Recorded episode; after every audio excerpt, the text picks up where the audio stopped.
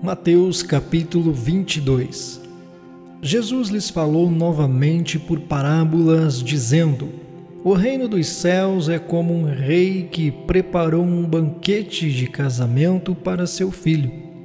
Enviou seus servos aos que tinham sido convidados para o banquete, dizendo-lhes que viessem, mas eles não quiseram vir. De novo enviou outros servos e disse: Digam aos que foram convidados que preparei meu banquete. Meus bois e meus novilhos gordos foram abatidos e tudo está preparado. Venham para o banquete de casamento. Mas eles não lhes deram atenção e saíram, um para o seu campo, outro para os seus negócios. Os restantes, agarrando os servos, maltrataram-nos e os mataram. O rei ficou irado e, enviando o seu exército, destruiu aqueles assassinos e queimou a cidade deles. Então disse a seus servos: O banquete de casamento está pronto, mas os meus convidados não eram dignos. Vão às esquinas e convidem para o banquete todos os que vocês encontrarem. Então os servos saíram para as ruas e reuniram todas as pessoas que puderam encontrar, gente boa e gente má. E a sala do banquete de casamento ficou cheia de convidados. Mas quando o rei entrou para ver os convidados, notou ali um homem que não estava usando veste nupcial. Ele perguntou: Amigo, como você entrou aqui sem veste nupcial? O homem emudeceu. Então o rei disse aos que o serviam: Amarrem-lhe as mãos e os pés e lancem-no para fora, nas trevas. Ali haverá choro e ranger de dentes, pois muitos são chamados, mas poucos são escolhidos. Mais uma vez, Jesus ensina por parábolas, mandando uma mensagem clara aos líderes de Israel daqueles dias, dizendo-lhes que Deus estava servindo um verdadeiro banquete de casamento na terra, mas eles desprezavam o banquete que Jesus estava servindo. Os ensinos de Jesus, os milagres de Jesus, a revelação de Deus e do reino que Jesus estava trazendo. Eles estavam ocupados com os seus próprios negócios, em cuidar das suas próprias vidas e de manterem os seus status, as suas fortunas e as suas posições políticas e religiosas em Israel. Preocupados com as coisas desta vida, desprezaram o convite do rei para o casamento eterno com o Salvador, com o Messias. Versículo 15. Então os fariseus saíram e começaram a planejar um meio de enredá-lo em suas próprias palavras.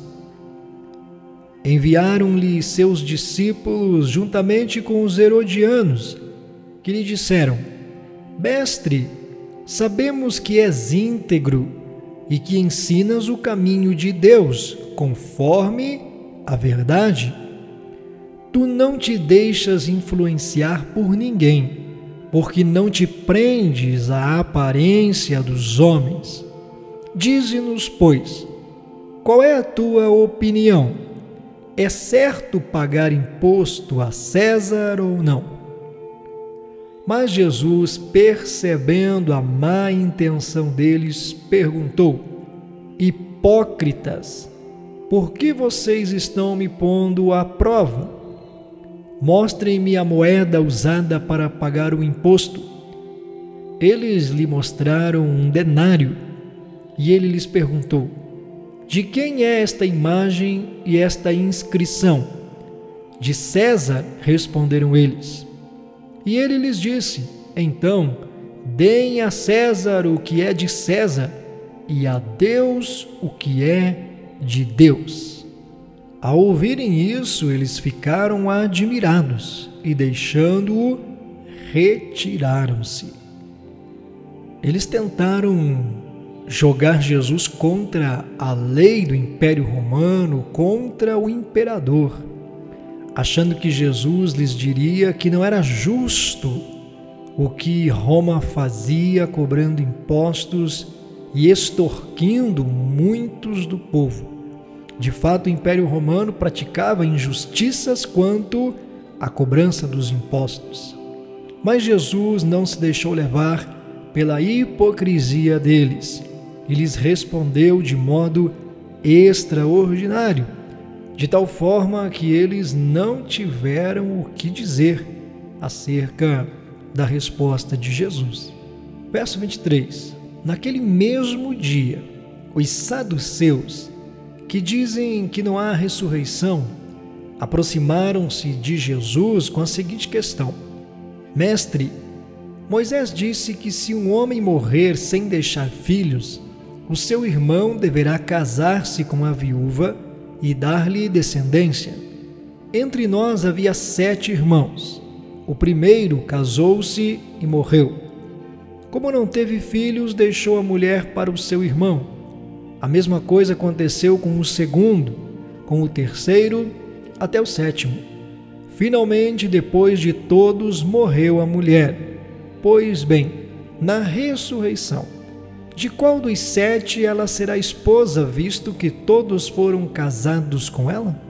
Jesus respondeu: Vocês estão enganados, porque não conhecem as Escrituras nem o poder de Deus. Na ressurreição, as pessoas não se casam, nem são dadas em casamento, mas são como os anjos no céu. E quanto à ressurreição dos mortos, vocês não leram o que Deus lhes disse? Eu sou o Deus de Abraão, o Deus de Isaque e o Deus de Jacó? Ele não é Deus de mortos, mas de vivos. Jesus nos coloca aqui dois pilares, por assim dizer, da maneira como ele mesmo, Jesus, entendia as Escrituras e as coisas espirituais. Ele diz aos saduceus: Vocês erram porque não conhecem as Escrituras e não conhecem o poder de Deus. As Escrituras testemunham da ressurreição dos mortos e também as Escrituras testemunham do poder de Deus para ressuscitar estes mortos, para executar aquilo que as Escrituras dizem. Verso 33. Ouvindo isso, a multidão ficou admirada com o seu ensino ao ouvirem dizer que Jesus havia deixado os saduceus sem resposta, os fariseus se reuniram. Um deles, perito na lei, o pôs à prova com esta pergunta: Mestre, qual é o maior mandamento da lei? Respondeu Jesus: Ame o Senhor, o seu Deus, de todo o seu coração, de toda a sua alma e de todo o seu entendimento este é o primeiro e maior mandamento. E o segundo é semelhante a ele: ame o seu próximo como a si mesmo. Destes dois mandamentos dependem toda a lei e os profetas. Estando os fariseus reunidos, Jesus lhes perguntou: Até aqui, Herodianos, saduceus, fariseus, todos tentaram pegar Jesus de alguma maneira nas suas palavras para ver se ele se contradizia, se ele negava algo da lei, se ele contrariava as leis estabelecidas pelo Império Romano, mas nada puderam fazer contra ele. E agora é Jesus quem lhes pergunta. Verso 42. O que vocês pensam a respeito do Cristo? De quem ele é filho? É filho de Davi, responderam eles. Ele lhes disse: Então, como é que Davi, falando pelo Espírito, o chama Senhor? pois ele afirma: O Senhor disse ao meu Senhor: Senta-te à minha direita, até que eu ponha os teus inimigos debaixo de teus pés. Se, pois, Davi o chama Senhor, como pode ser ele seu filho? Ninguém conseguia responder-lhe uma palavra. E daquele dia em diante, ninguém jamais se atreveu a lhe fazer perguntas. E assim nós encerramos a leitura do capítulo 22, com Jesus deixando os fariseus, que eram os professores dos mestres da lei, sem resposta. Porque pelo Espírito Santo Davi disse: O Senhor, o Deus de Israel, disse ao meu Senhor, chamando o Messias de Senhor de Davi. Como é que um filho pode ser chamado Senhor de seu pai? Isso era algo que jamais acontecia em Israel. Mas Davi diz que o filho dele, que viria da sua descendência, era Senhor sobre ele. Então Jesus questiona como é que Davi chama de filho e diz que este filho dele é Senhor sobre ele? Ninguém pôde responder esta pergunta a Jesus, porque só dá para interpretar de maneira coerente esta profecia quando você considera que Jesus é o Messias.